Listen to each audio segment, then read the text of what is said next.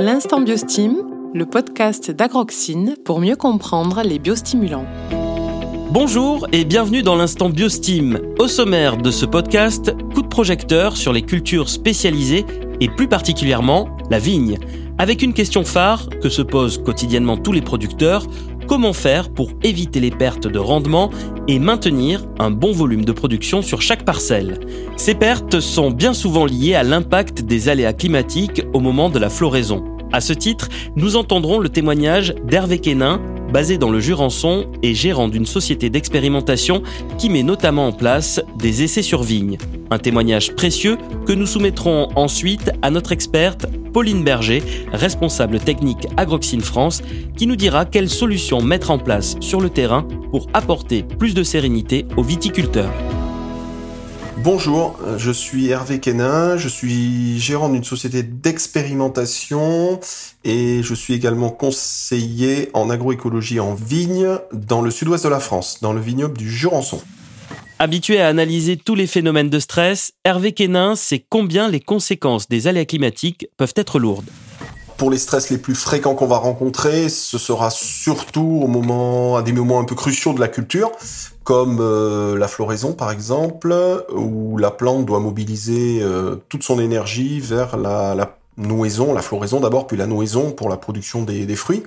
Et à ce moment-là, euh, mobilisant toute son énergie, lorsqu'elle rencontre un stress climatique ou, de sécheresse ou d'excès d'humidité, elle peut euh, se bloquer un petit peu à ce niveau-là euh, pour modifier son métabolisme de manière à mieux affronter son stress. Et de ce fait, il peut y avoir une perte sur le rendement qui, qui se dégage.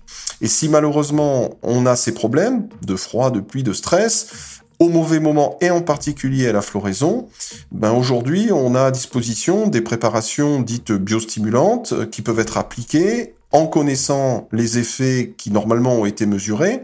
Et là, on rentre maintenant dans une homologation de ces préparations. Euh, donc, aujourd'hui, on a un outil qui permet de mesurer l'effet correctif euh, avec certaines préparations biostimulantes. Et on peut utiliser ces produits-là à bon escient. On comprend bien à travers ce témoignage que la floraison est une période cruciale pour le rendement final et qu'il est extrêmement important de préserver le potentiel initial. Pour se donner toutes les chances de réussite, il est impératif d'optimiser l'homogénéité de la floraison, comme nous l'explique Pauline Berger, responsable technique Agroxine France. Alors, on sait aujourd'hui que ce qui se joue au moment de la floraison, c'est, euh, entre autres, hein, le nombre de baies par grappe et que cette composante du rendement, elle va peser pour 30 à 40% du rendement final. Donc, de base, la phase qui précède la floraison, c'est une période de, stress physiologique pour la vigne. Et si à ce stress vient s'ajouter un stress lié au, climat, on risque fort euh, d'avoir une floraison perturbée qui va découler sur la formation de grappes hétérogènes.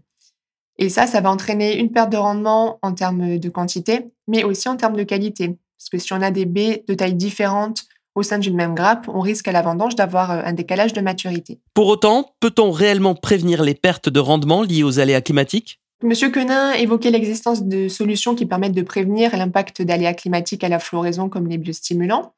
Et chez Agroxine, on développe le biostimulant Biosmart à base de métabolites de fermentation de levure et qui, euh, positionné au stade de grappe séparée et à la floraison, permet d'assurer une floraison homogène et la formation de grappes homogènes. L'homogénéité est donc primordiale.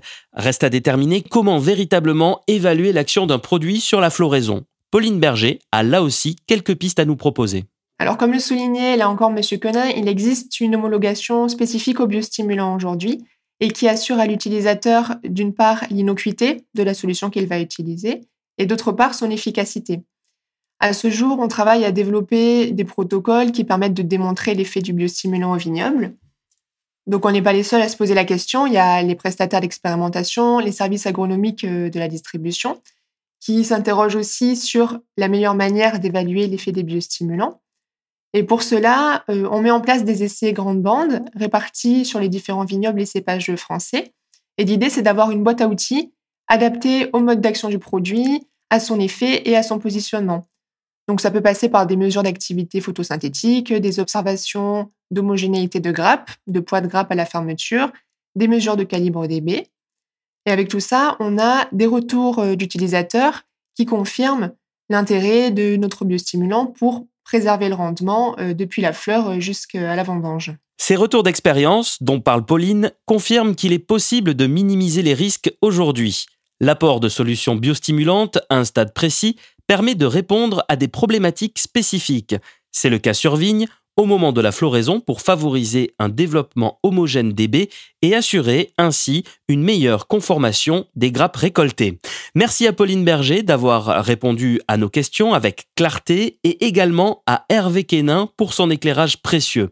On termine cette interview avec le sentiment que les choses avancent dans le bon sens, avec des solutions concrètes pour concilier innovation, rendement et respect de l'environnement. L'instant Biosteam spécial rendement sur culture spécialisée, c'est fini pour aujourd'hui.